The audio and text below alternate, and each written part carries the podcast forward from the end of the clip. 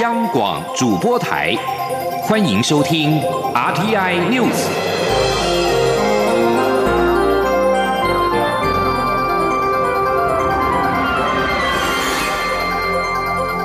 听众朋友您好，欢迎收听这节央广主播台提供给您的 RTI News，我是张顺祥。二零二零年台湾的平均气温创新高，是七十四年来最温暖的一年。中央气象局今天表示，继去年之后，今年均温再次刷新纪录，成为有记录以来最暖的一年。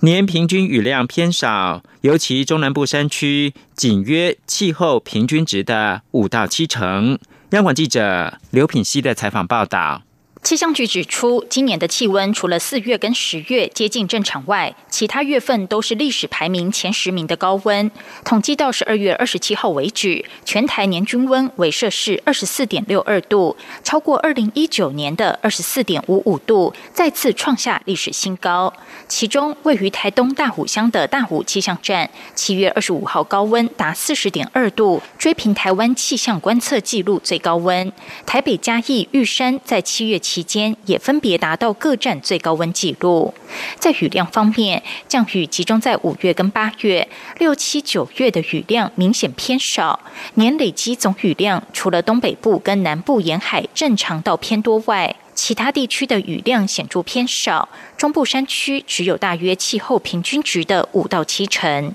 展望未来一季，目前热带中东太平洋附近海温明显偏冷，反圣婴现象持续。气象局研判，明年一月到三月，各地平均气温接近正常的几率较大，雨量则仍持续偏少。气象预报中心主任吕国成说：“就我们往例呢，从反圣婴现象来呃推估的话呢，在隔年的呃春天这段时间呢。”呃，在我们台湾附近的东北风还是平均向来会比较强，会把北边比较干冷的空气带到台湾上面来，所以在呃明年一月到三月，我们的估计呢，在气温上还是属于呃正常的这种情况。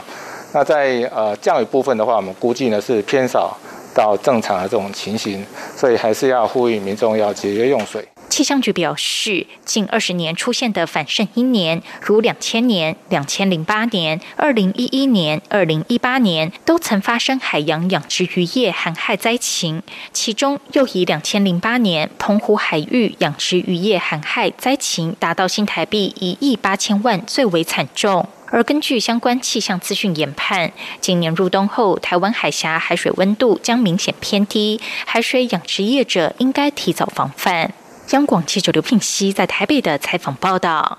二零二零除了是最温暖的一年之外，下雨也不平均，使得部分地区水情持续的吃紧。中央灾害应变中心指挥官、经济部长王美花今天是召开了抗旱工作汇报，并在会前受访表示。新竹、苗栗、台中，明年一起到做停灌基层定局，今天就会最后定案，而且还有很大机会加码，将在这三个地区的水情灯号由目前的黄灯下修为橙灯，正式进入二阶限水。谢嘉欣报道。尽管近期封面报道带来水汽，无奈降雨集中在桃园以北，翡翠水库蓄水率几乎快要满库，而桃园石门水库也稍有回升至百分之六十六，水情吃紧的竹苗及台中地区并无起色。旱灾中央灾害应变中心二十九号召开工作汇报，也将探讨这三县市明年一起到做是否停灌。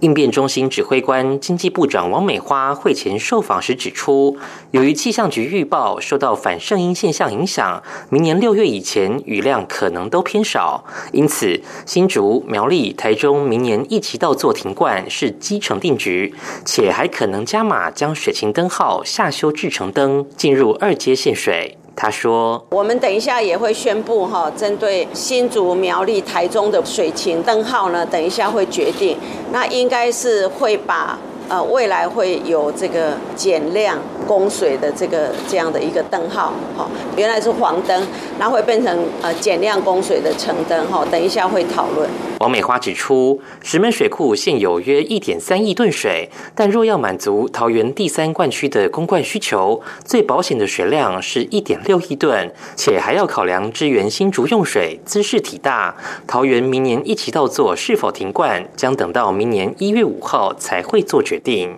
中央广播电台记者谢嘉欣采访报道。国发会定定二零二一年台湾经济成长率区间目标是百分之三点八到四点二，人均 GDP 突破三万美元。国发会的副主委高新贵分析，明年出口仍将扮演最重要的成长动能。国发会也计划要筹组新时代半导体、五 G、离岸风电和精准医疗四个国家队，打造护国群山。请听记者杨文军报道。国发会二十八号宣布，明年台湾经济成长率区间目标为百分之三点八至百分之四点二，每人 GDP 为三万零三十八美元至三万一百四十五美元，核心消费者物价指数上涨率百分之一至百分之一点五，失业率百分之三点六到百分之三点八。国发会副主委高千贵分析，明年台湾将挥别 K 型复苏，除了半导体外，船产也将复苏，出口仍将扮演。最重要的成长动能，加上投资及民间消费，将会成为支撑台湾经济的三驾马车，动能多元且强劲。投资标的又包括台商回流基础建设、离岸风电、太阳光电、围老都根、社会住宅、五 G 电信等。高先贵也指出，在全球游离资金过剩、弱美元的情况下，台湾有非常多资金，如何将这些资金导引到生产部门是重要工作。因此，国发会也将运用资源，筹组新时代半导体、五 G、离岸风电和精准医疗四个国家队，打造护国群山。高先贵说：“也就是说，我们会希望呢，我们将来呢，台湾的产业不是只有一座一个人的武林，或是一座富国神山，而是我们会希望呢，是护国群山。那。”此外，针对英国 COVID-19 病毒变种，使得国际疫情情势更形严峻，国发会认为目前尚未扭转国际间对明年全球经济展望的看法。国际机构普遍预测，若明年下半年全球能走出疫情困境，跨境旅游、商业活动将出现报复性成长，全球供应链也将重组启动。不过，国发会也提到，疫苗发展的速度、疫情反复、货币宽松、美中对抗牵动供应链等，仍需密切关注。中央广播电台记者杨文君台北采访报道。政治焦点：蔡英文总统今天上午出席民国一百一十年上半年将官进任典礼。总统致辞表示，交付进任将官两项任务，除了要持续精进本职学能，让国军与时俱进、因应局势变化，持续强化战力之外，也要传承实务经验跟人生的历练，为国军培育更多。优秀人才。央广记者欧阳梦平采访报道。国防部二十九号上午在三军军官俱乐部举行一百一十年上半年将官进任授接典礼，共有郑文正等五员少将进任中将，唐志耀等二十五员上校进任少将，将于一百一十年一月一号生效。蔡英文总统在出席进任典礼时致辞指出，经过这四年多来的努力，不仅国军的士气大幅提升，认为从军有尊严，也有更多精良的装备可以使用，让任务执行更加顺利，也让国人对国军守护国家的力量更有信心。不过，总统也表示，国军的进步只有更好，没有最好。晋升是荣耀，也是责任的加重。之后有各项军事改革，需要进任将官们一起推动。他要以三军统帅的身份，交付两项重要任务。首先，就是要持续精进本职学能，让国军能够与时俱进，强化战力。他说：“现在的国际局势变化以及科技发展日新月异。”为了要和国际接轨，掌握最新的情况，我们的各位将领不仅要能以身作则、替力精进，更是要鼓励后进，持续进修，吸收最新的资讯。只有这样，我们的国军才能与时俱进，迅速的调整建军准备，来应应局势的变化，不断的持续强化国军的战力。总统也勉励继任将官在带领部队时，要将自身宝贵的实务经验以及人生历练与智慧传承下去，持续为国军培养优秀人才与守护国家的力量。他也保证会继续为加强国军战力而打拼，一起让世界看见国军捍卫国家、守护区域和平的决心。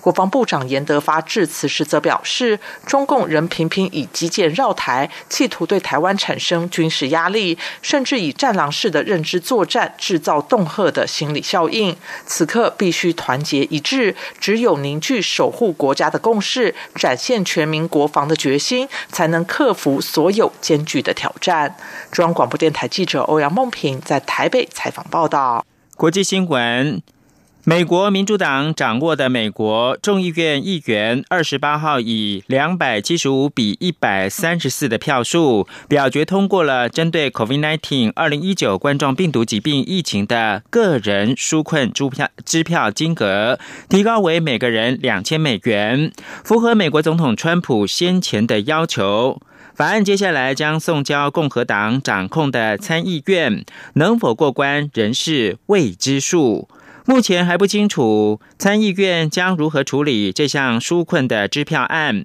有个别的共和党参议员已经不满提高支票金额，将让纾困案增加上千亿美元的支出。根据参议院税收联合委员会，增加纾困支票金额是四千六百四十亿美元。由共和党掌控的参议院将在二十九号开会。参议院民主党领袖舒默表示，将寻求参议院通过提高纾困支票案。参议院多数党领袖麦康纳在二十七号对川普签署纾困法案表示欢迎之后，但没有提及表决的规划。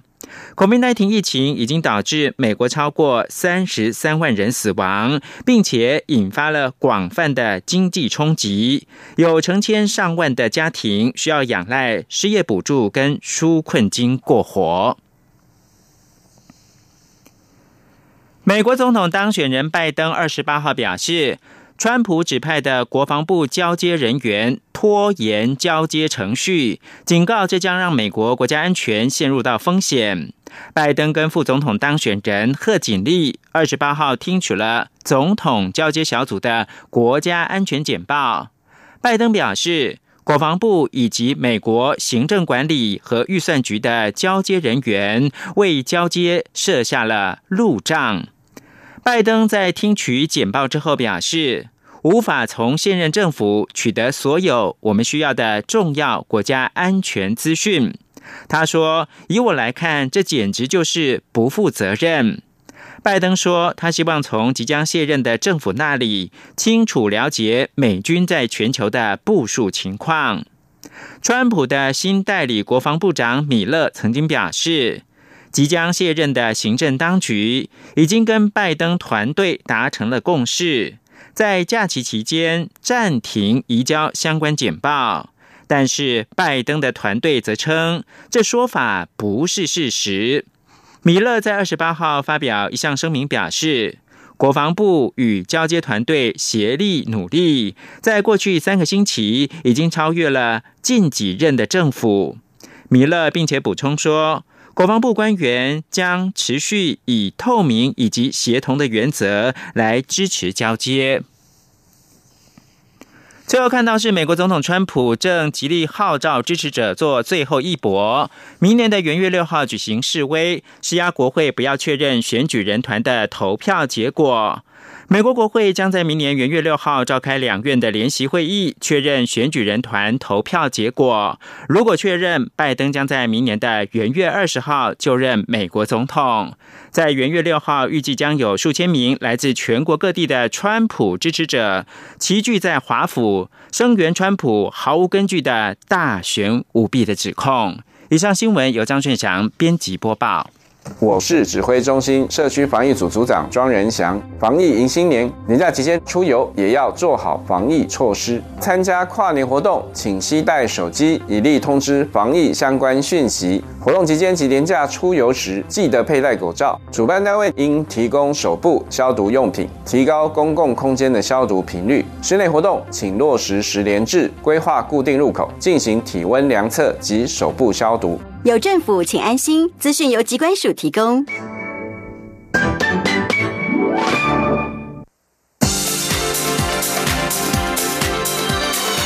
这里是中央广播电台台湾之音，欢迎继续收听新闻。各位好，我是主播王玉伟，欢迎继续收听新闻。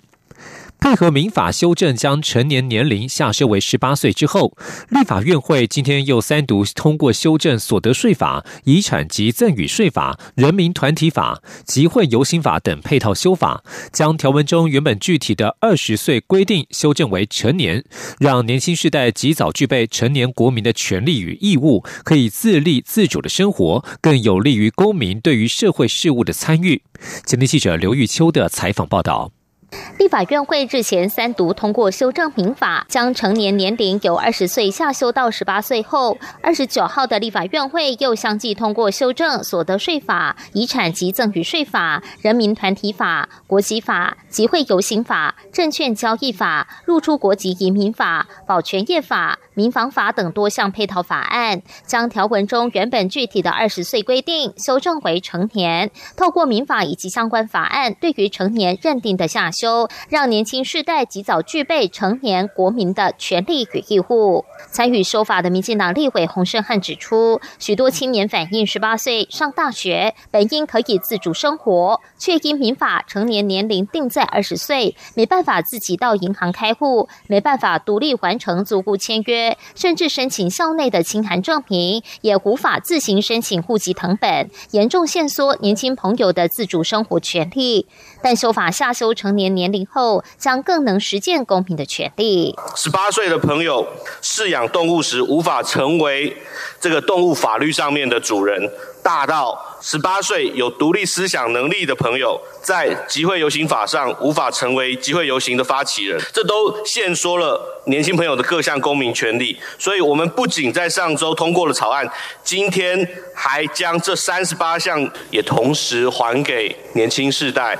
未来能够更自立自主的生活。不过，下修民法成年年龄后。部分民众省税额度恐怕也会受到影响。其中，在所得税法修法后，十八岁到二十岁且在校就学、身心障碍或无谋生能力者，仍可由纳税义务人列报抚养；不符合者，则需自行办理综所税申报，不能再被列为抚养节税。但其年薪新台币四十点八万以下者，并无课税问题。洪胜汉指出，今年是台湾降低年龄限制主流化的元年，降低年龄限制主流化不会止步于此，未来将要持续检讨法律制度中对于年轻朋友的限制，还给年轻朋友更自主独立、能自我决定的日常生活。中广电台记者刘秋采访报道。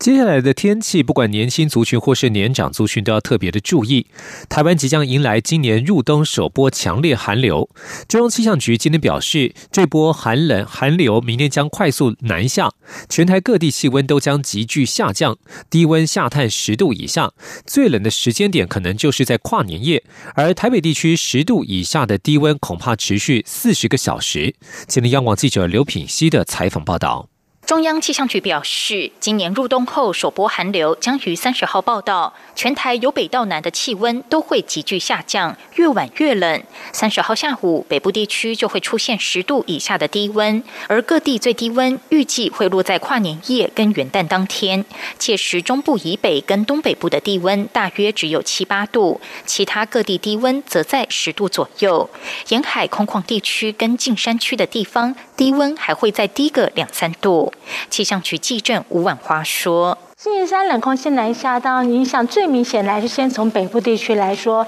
北部地区清晨可能温度还在十六、十七度左右，但是我们预估下午北部地区有些地方低温已经到达十度以下，甚至晚上可能只有八度左右。那当然中部地区看起来也是白天开始温度会明显下降。南部地区相对而言，可能在早上的时候，或是到中午，还是有十九度左右的高温啊。但是相对下午、晚上温度也明显下降，加上这一波在。寒流南下的时候，北风又很非常的强劲，所以大家感受上温度是很明显、很明显、明显的快速下降。气象局表示，在跨年夜跟元旦，东半部地区及大台北地区会有局部短暂雨，其他各地天气则相对稳定。从三十号一路到跨年这天，当北部水汽稍多时，再配合低温，一两千公尺左右的山区，如七星山、太平山、拉拉山，都有下雪的机会。各地山区路面也会出现结霜的情形，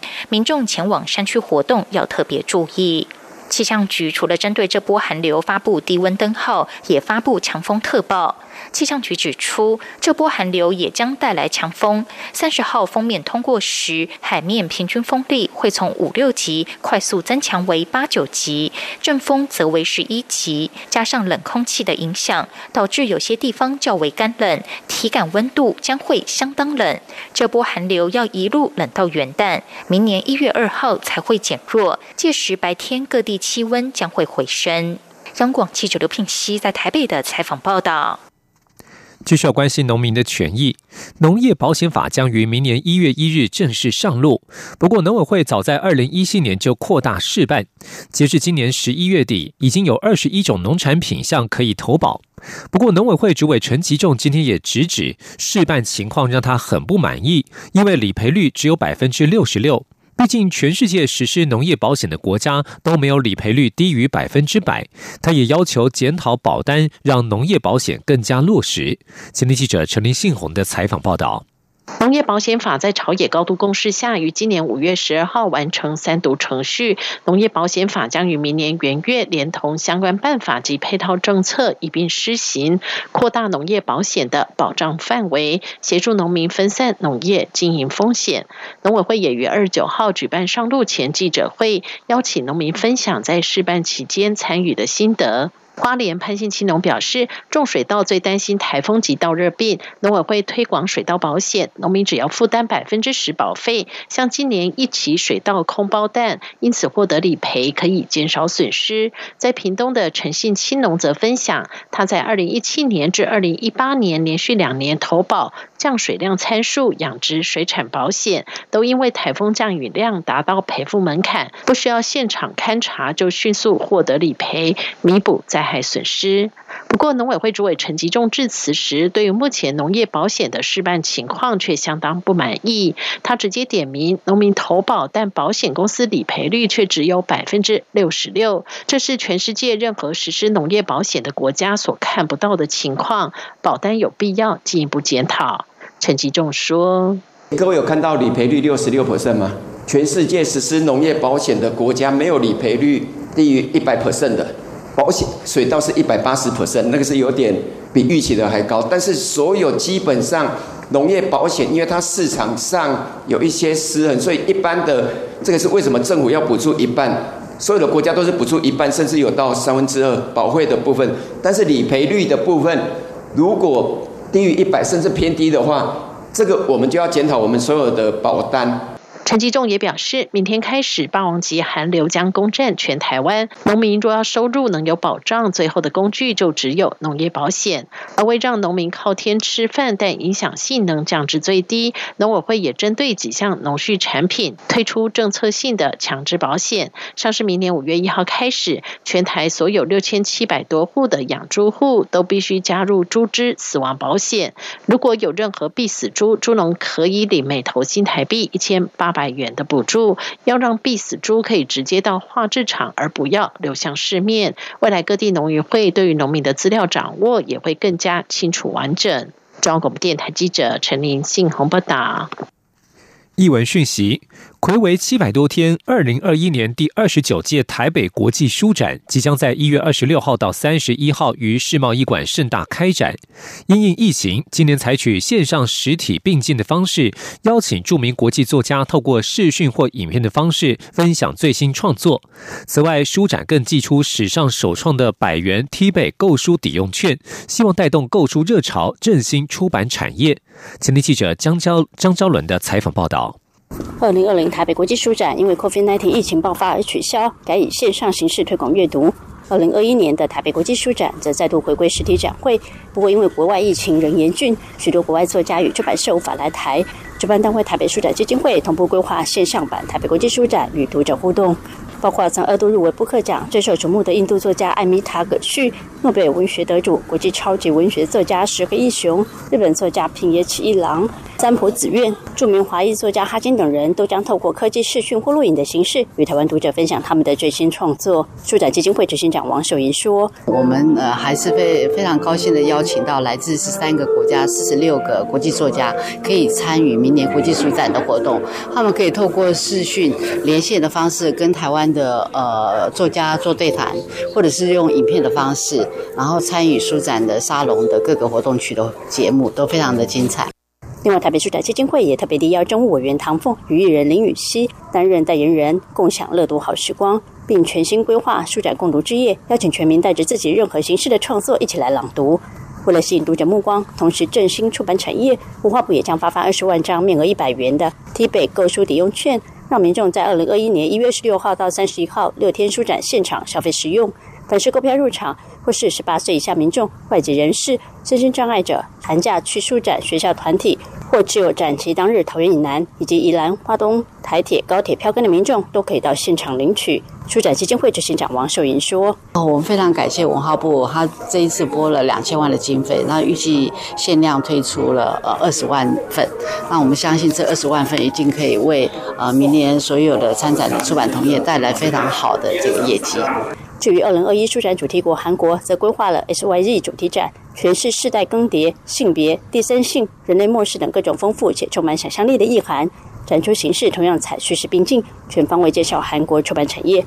最受亲子欢迎的童书馆，二零二一年将移至世贸一馆，成为全新童书新乐园，并以故事森林主题馆规划展场氛围，希望通过绘本和书本设计的闯关活动，让小朋友体验更多不同阅读的新选择。中国面台记者杨日祥、张昭伦台北综合报道。国际消息。英国俗称武汉肺炎的二零一九冠状病毒疾病 （COVID-19） 确诊人数今天首度突破单日四万人。英格兰国家医疗保健服务警告，英格兰地区的感染率相当高，目前已经有两万多人住院，医院体系负荷沉重。其他许多地区的入院人数都在攀升。面对即将可能出现的跨年夜狂欢，英国医界请求民众不要冒险群聚，以免造成额外的确诊数攀升。欧洲各国陆续开始接种 COVID-19 疫苗。西班牙当局表示，将把拒绝接种疫苗的人登记建档，并且把名单分享给欧盟其他的成员国，不过不会对外公开。德国在接种疫苗时，则是有遇到了不少的状况。地方当局表示，有八名照服员在接种疫苗时意外被打了五倍的剂量，其中四人出现轻微类流感症状，暂时没有严重副作用。巴伐利亚邦在昨天传出，医护人员发现疫苗冷却的温度可能不符合规定，导致当地数座城市延缓施打。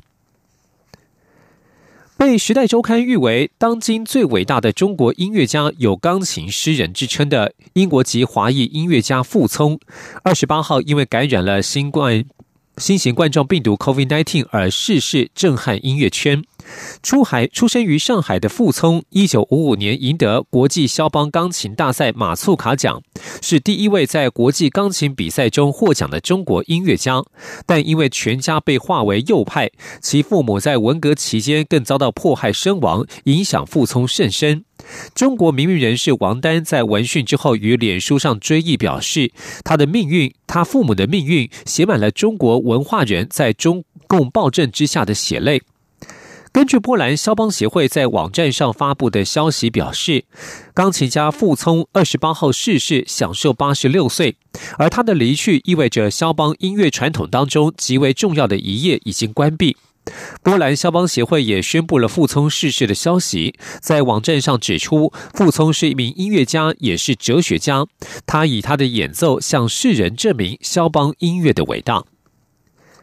以上新闻由王玉伟编辑播报。相关新闻内容，欢迎上央广网站点选收听。我们的网址是 triple w 到 r t i 打 o r g 打 t w。这里是中央广播电台台湾之音。